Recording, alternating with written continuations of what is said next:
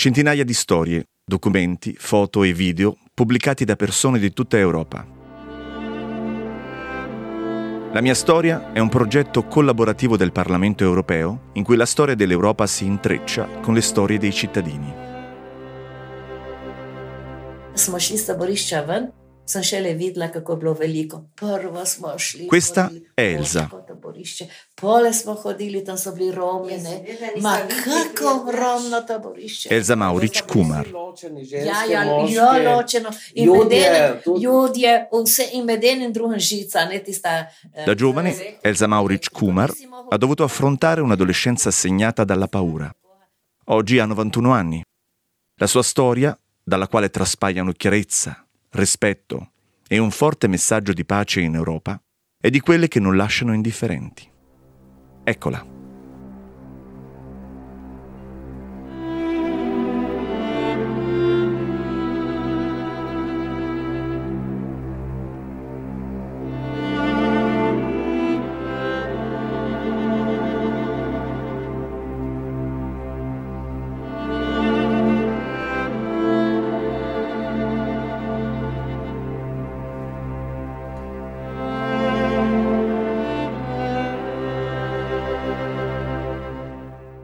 Torniamo indietro al 1944.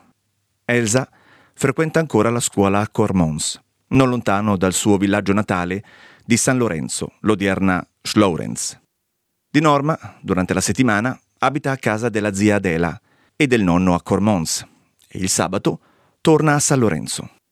Oggi Cormons è in Italia e San Lorenzo in Slovenia, a soli 8 km di distanza. Entrambe le località si trovano nella regione chiamata Goriška Berda o Collio. Ah, Maria, ben, um, io sono hodila v gimnazijo Krmin, ne? Ja. Čez teden sem bila dol pri... All'epoca il Collio era una zona di resistenza partigiana. I tedeschi non avevano una postazione militare lì e neanche a Dobrovo né a Koisko. Sulla strada da Cormons a Brazzano vedevo grandi cartelli che dicevano Achtung, Banditengebiet o zona di banditi o partigiani. Spesso quando tornavo a casa da Cormons il sabato pomeriggio non si vedeva un'anima. La gente non prendeva quella strada a meno che non fosse davvero necessario. Ma quando tornavo a casa vedevo invece una resistenza attiva e molte riunioni. C'era anche un'organizzazione giovanile. Mia sorella Milena e le altre ragazze si erano organizzate e spesso mettevano del materiale propagandistico in una borsa che portavo con me da mia zia Adela. Una volta lì vedevo spesso passare i messaggeri che venivano a prendere il materiale, ma i nostri vicini scoprirono quello che stavamo facendo e ci denunciarono. Il 2 maggio mia zia e io fummo arrestate.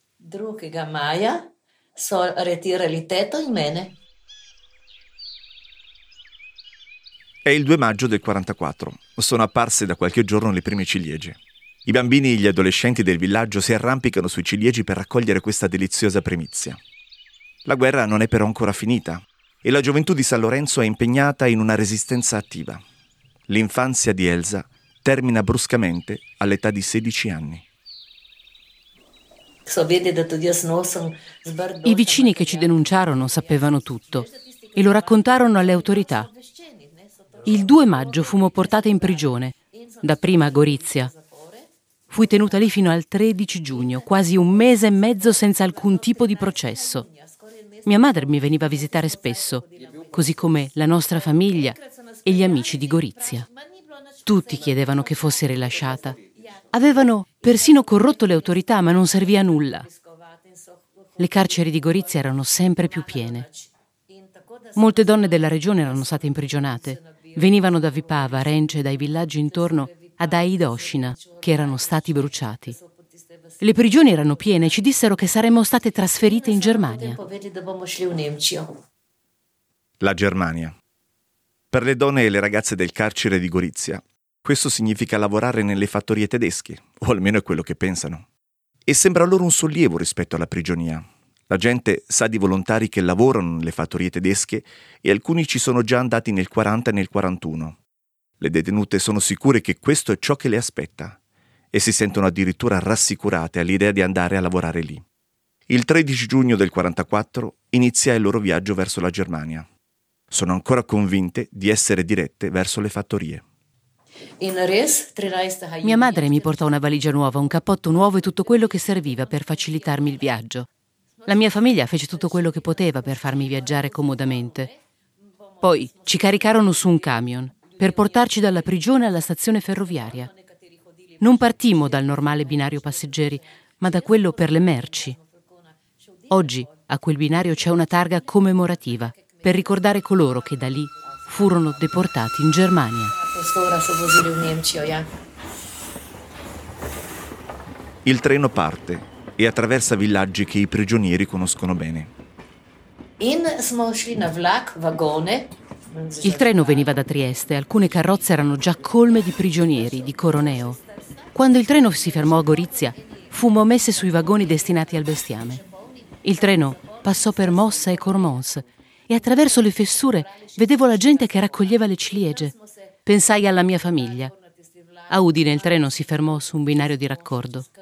Le ragazze di Trieste chiesero alla guardia se potevano vedere il comandante per chiedergli dove eravamo diretti disse che potevano.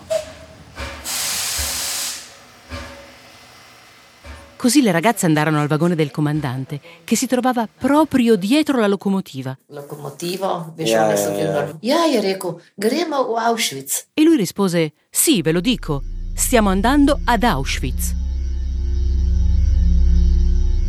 In je napisano na listek ime Auschwitz. Lo scrisse anche su un pezzo di carta.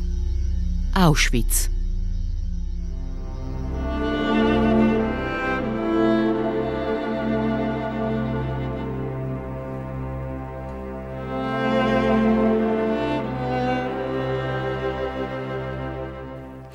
Il nome di Auschwitz non significa nulla per le ragazze, che non si preoccupano minimamente. Non si sa ancora niente dei campi di concentramento. Pensano che Auschwitz sia una località, un villaggio o una città in Germania dove verranno mandate a lavorare. Il treno è pieno, soprattutto di gente proveniente dalla regione di Primorska e dalla costa settentrionale dell'Adriatico. E non solo donne e ragazze, ma anche famiglie e uomini, tutti in vagoni separati. Dopo la sosta a Udine, il treno prosegue il suo viaggio attraverso l'Austria. La sera facemmo sosta in una località sperduta. Ci permisero persino di uscire dai vagoni sotto la stretta sorveglianza delle guardie per fare i nostri bisogni. Naturalmente non ci diedero niente da mangiare, ma avevamo i viveri che ci avevano portato le nostre famiglie quando eravamo partite da Gorizia. Il giorno dopo attraversammo la regione della Cechia. Ci chiedevamo dove eravamo e dove andavamo. Credo che il terzo giorno eravamo già in Polonia. Proprio vicino ai binari della ferrovia potevamo vedere le guardie dell'esercito e alcune delle ragazze dissero subito Guardate, ci saranno dei partigiani, ci salveranno. Adesso sono dei partigiani,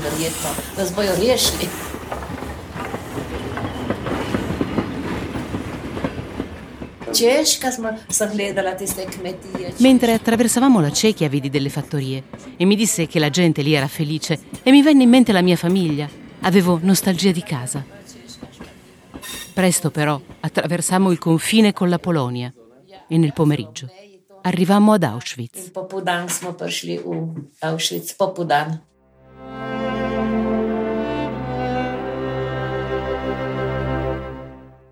Nell'estate del 1944 si comincia a parlare della fine della guerra.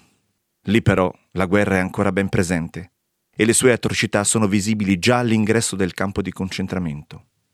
Ma la speranza è sempre l'ultima a morire. Tanto per descrivere quello che stava succedendo in quel momento, quando siamo partite da Gorizia gli americani avevano già liberato Roma e pensavamo che sarebbero arrivati a Gorizia in pochi giorni. Avevamo anche sentito degli sbarchi alleati in Normandia e quindi pensavamo che la guerra sarebbe finita al più tardi entro un mese. Tutte le notizie che ci giungevano nel campo erano esagerate. Ad esempio, se le truppe si trovavano a 400 km di distanza, la notizia era che i liberatori erano a 100 km. Questo ci sollevava il morale e alimentava le nostre speranze.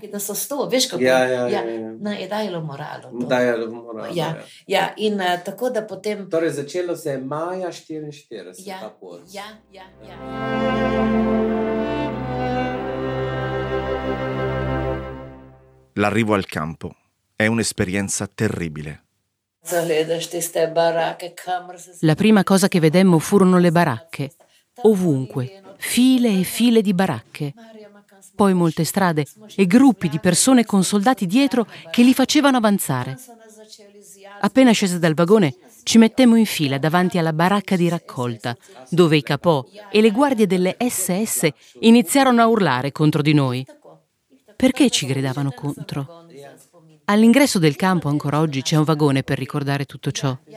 Il nostro capannone era poco distante e la baracca di raccolta esiste tuttora. Ogni prigioniero descrive il campo di concentramento a modo suo. Questa è la descrizione di Elsa. Quando entrai per la prima volta nel campo mi sembrò irreale, come se mi trovassi in una specie di film in cui il mondo era diverso. Mi sono ricordata che a scuola stavamo leggendo L'inferno di Dante e nel libro c'era un'immagine dei diversi gironi infernali e mi sono chiesta se fossimo capitati proprio lì. Eravamo arrivati all'inferno. I primi contatti sono con gli altri prigionieri che preparano i nuovi arrivati alla vita nel campo. Elsa descrive il suo primo impatto con questo campo sconosciuto. Per prima cosa posammo tutte le borse e le valigie che avevamo portato con noi. Poi ci furono tolti tutti i nostri gioielli. Avevo una catena d'oro che volevo lasciare a mia madre quando la vidi a Gorizia, ma lei mi aveva detto di tenerla e di portarla con me. Avevo anche l'orologio che come da tradizione avevo ricevuto per la cresima. Poi mi hanno tatuato la mia matricola di prigioniera sul braccio. Passammo quindi in un'altra stanza, dove ci fecero spogliare completamente. Ci tagliarono anche i capelli. Io portavo le trecce e me le tagliarono. Ma ad alcune donne i capelli furono completamente rasati. Quindi ci disinfettarono con una sostanza bianca come la calce. Tutte queste operazioni erano eseguite da altri detenuti, uomini e donne. Dopo ci fecero fare una doccia e dovemmo aspettare, nude, su delle panche, dei vestiti che non erano ancora pronti. Era sera tardi quando finalmente ci diedero degli zoccoli e dei vestiti. Durante la notte fummo trasferite dalla caserma di raccolta alla baracca, dove avremmo vissuto. Elsa è credente ed è convinta che soltanto Dio può salvarle. Sulla strada per andare alla baracca pensai per un momento che il cielo si fosse aperto. Non so come descriverlo, mi pareva che il cielo fosse diverso. Arrivate nella baracca, pregamo per tornare a casa. Da bi prišli domov in šli v tiste barake.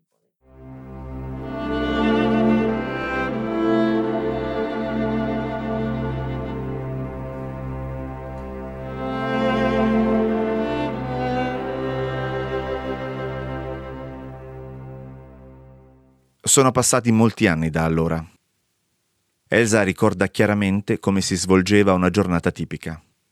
È bene ascoltare queste testimonianze perché in pochi sono ancora vivi per raccontare le loro storie. La giornata iniziava alle 3 del mattino, quando ci alzavamo. Alle 4 adunate appello. Spesso stavamo in piedi per due ore e ci portavano un liquido nerastro da bere. Nel lager lavoravamo per costruire strade, soprattutto quelle per raggiungere la nuova caserma quando il campo fu ampliato. Il terreno era pianeggiante e paludoso, quindi le strade dovevano essere rialzate rispetto al resto del terreno. Per questo motivo avevano portato grandi massi di roccia che dovevamo rompere e dividere in pezzi più piccoli. Poi trasportavamo i pezzi piccoli con delle carriole fino ai cantieri e completavamo il lavoro passando un rullo.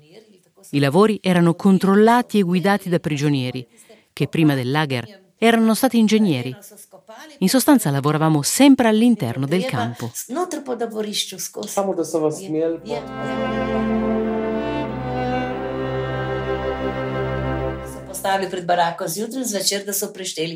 Ogni giorno, mattino e sera, dovevamo stare in piedi davanti alle baracche, sul piazzale, per farci contare dalle guardie.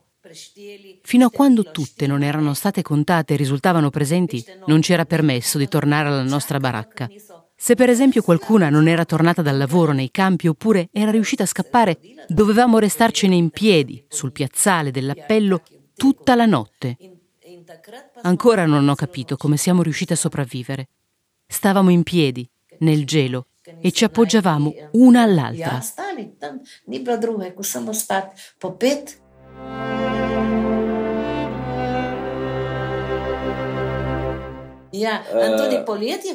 Anche d'estate faceva freddo. Di giorno il sole splendeva alto in cielo e scottava, ma dopo il tramonto faceva freddo. Quando siamo arrivate al lager erano finite le uniformi, che erano delle specie di pigiami. Indossavamo quindi vestiti civili presi da altre prigioniere. A quelle che indossavano abiti civili segnavano una grande X sulla schiena con la vernice. Eravamo tutte marchiate.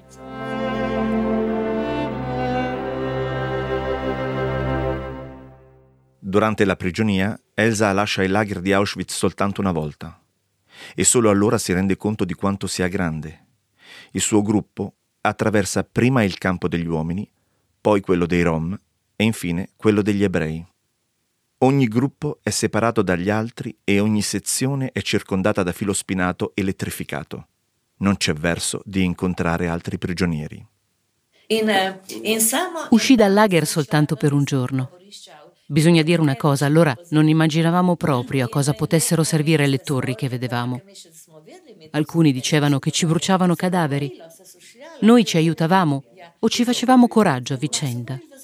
Pensavamo che tra poco sarebbe finita, che saremmo riuscite a sopravvivere e che saremmo tornate a casa. E c'è ancora una cosa interessante, che per quanto ne so, succedeva soltanto ad Auschwitz. Ogni mattina migliaia di prigionieri andavano a lavorare nei campi e per uscire non usavano l'ingresso principale. Marciavano in file di cinque con delle guardie ai due lati e sfilavano davanti a un gruppo di musicisti che suonavano quando passavano i cancelli. Musica.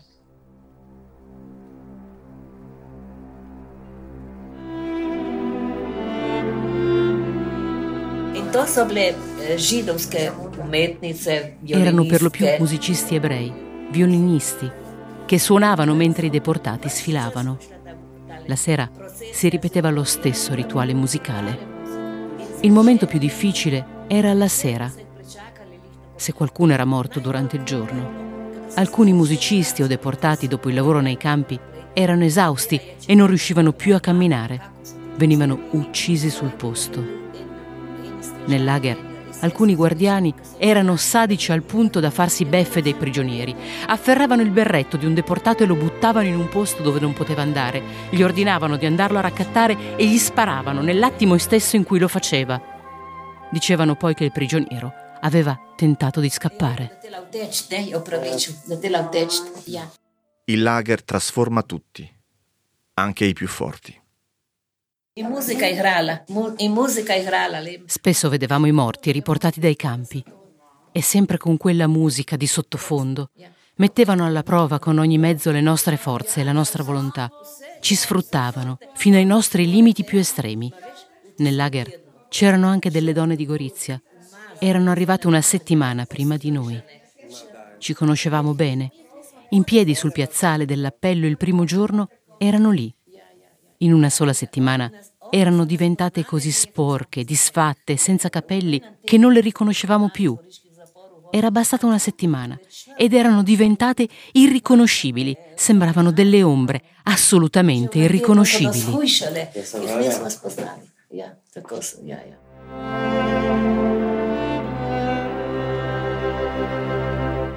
La vita nel lager ha i suoi ritmi quotidiani e le botte ne sono una costante. Polsko. A polsko? polsko? Nel lager parlavo quasi sempre in polacco. Le capò polacche erano lì dal 1941 e avevano il permesso di parlarci in polacco. Le altre erano o tedesche o guardie delle SS. Però c'erano anche delle ex detenute tedesche che erano state messe in galera per furto o prostituzione e dopo lo scoppio della guerra erano state mandate come capò nei lager. Avevano bastoni e picchiavano le deportate senza alcun motivo. Poveretta quella presa di mira. La ferivano e la martirizzavano. Poi diventava il bersaglio di tutte le altre che la riempivano ancora più di botte. avevano sete di sangue. La vittima era la preda da uccidere. La riempivano di calci e bastonate fino alla morte. Io ho avuto fortuna, non mi hanno mai picchiata troppo. Soltanto uno schiaffo, ogni tanto. Per noi alle volte era peggio, dal momento che eravamo considerate italiane, dato che venivamo da Gorizia. Dovevamo portare un segno triangolare con la lettera I, come Italia. Tutte avevamo il contrassegno nazionale cucito sui vestiti. I tedeschi ce l'avevano con gli italiani, che consideravano come dei traditori. Ci hanno quindi prese a botte e trattate con maggiore crudeltà, solo perché eravamo italiane. Proprio non vi so dire come siamo sopravvissute. Ma il Natale è un momento speciale. I nostri unici possedimenti erano una ciotola e un cucchiaio. Ancora oggi si possono vedere nel museo. Non avevamo nient'altro. La mattina si riempiva la ciotola di acqua con tracce di caffè. La si lavava e per pranzo avevamo una specie di zuppa di rapa. Ogni tanto un pezzetto di patata o qualche barbabietola. Una volta ci hanno mandate a lavorare vicino alla cucina dove abbiamo visto che i soldati mangiavano patate intere, lesse e sbucciate. Frugammo freneticamente tra le immondizie e trovammo le bucce, un ben di Dio. Natale fu l'unico giorno in cui avemmo l'impressione di esserci saziate. Sì, era un giorno che tutti rispettavano. Alcune istriane, che dividevano con noi la baracca, avevano lavorato in cucina e la sera, rientrando, ci avevano detto Vedrete, per Natale ci sarà un buon pranzo ci siamo messe a tentare di indovinare la sorpresa. Mi ricordo che ci hanno dato patate lesse e perfino un po' di carne. Quel giorno mi sentii la pancia piena. Ovviamente non serviva molto per saziarci, il nostro stomaco si era talmente rimpicciolito. Mi ricordo perfettamente di questo pranzo di Natale e ci aspettavamo lo stesso per Capodanno. Ma non successe nulla.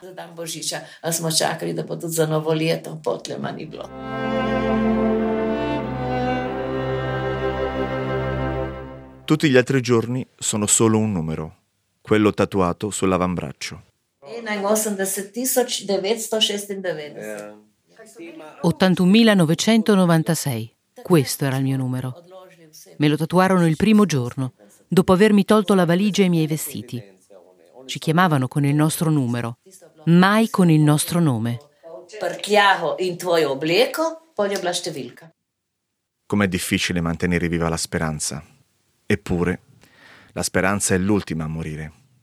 Elsa ricorda perfino alcuni momenti felici nelle tenebre del lager. Uscì dal lager una volta sola. Credo fosse un sabato. La mattina erano venute delle persone a cercare braccia per alcuni lavori. Una delle persone era una giovane capò che mi era simpatica, era buona. Ci aveva detto di essersi presa il tifo non appena arrivata al lager e che dopo la guarigione era diventata capò. Ero una brava persona e avevo deciso di presentarmi come volontaria perché c'era lei, anche se non sapevo dove andavamo. Andammo alle latrine, dove c'era un serbatoio di liquami. Dovevamo portarli nei campi. Era la prima volta che uscivo dal lager e per me era come una gita. Rividi gli alberi, sentii gli uccellini cantare, vidi delle case Ovviamente ci abitavano le guardie dei lager e non la gente normale. Ma mi piacque comunque molto. Fu una giornata speciale. Perfino negli istanti più cupi c'è sempre una scintilla di luce. Mi ricordo che sulla via del ritorno iniziò a piovere e le guardie e le capò ci fecero fermare sotto il portico di una chiesa per aspettare che spiovesse. Eravamo felici e cantavamo canzoni tedesche. Questo fu il primo e l'unico giorno in cui uscì dal lager.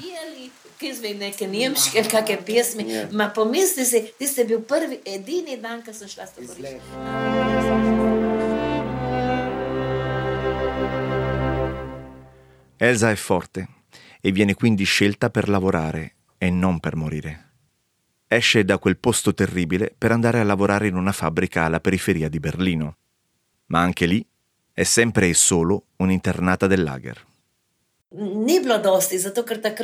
L'esercito russo si stava avvicinando e girava voce che saremmo stati evacuati. Si diceva che presto ci avrebbero liberate e ricordo ancora il giorno in cui le donne iniziarono a dire che nel pomeriggio sarebbero state scelte quelle che se ne andavano. Ma io non ci credevo, perché non era la prima volta che lo sentivo dire. Quella domenica però successe davvero. Dopo pranzo fummo radunate sul piazzale dell'appello e venne fatta una selezione.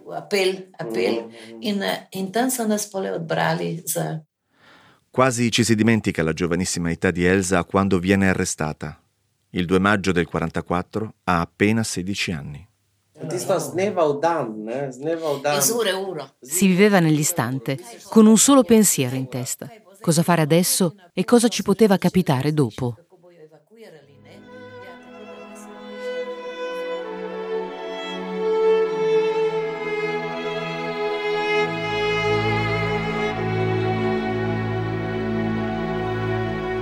Quando compie 17 anni, in fabbrica a Berlino, Elsa capisce che la vita continua. Questa consapevolezza le dà la forza e la speranza per il lungo viaggio di ritorno verso casa, che finalmente può intraprendere alla fine della guerra. Mesi dopo, arriva a casa sua a San Lorenzo. È l'estate del 45. La prima persona che vede in piedi di fronte a casa sua è sua nonna Amalia. Elsa è dimagrita a tal punto che la nonna non la riconosce. Questa è ancora oggi la casa di Elsa, anche se l'Europa in cui vive è molto diversa da quella dilaniata dalla guerra. Conclude la sua storia con un messaggio per noi. Conservate la pace in Europa. E specialmente vorrei dire una cosa, di tenere l'Europa assieme.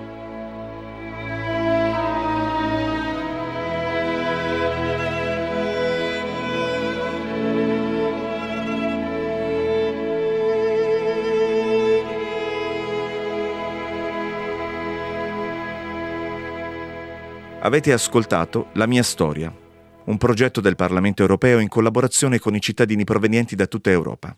Se siete interessati ad altri podcast del Parlamento europeo, potete consultare il sito Europarl Audio o visitare il portale My House of European History.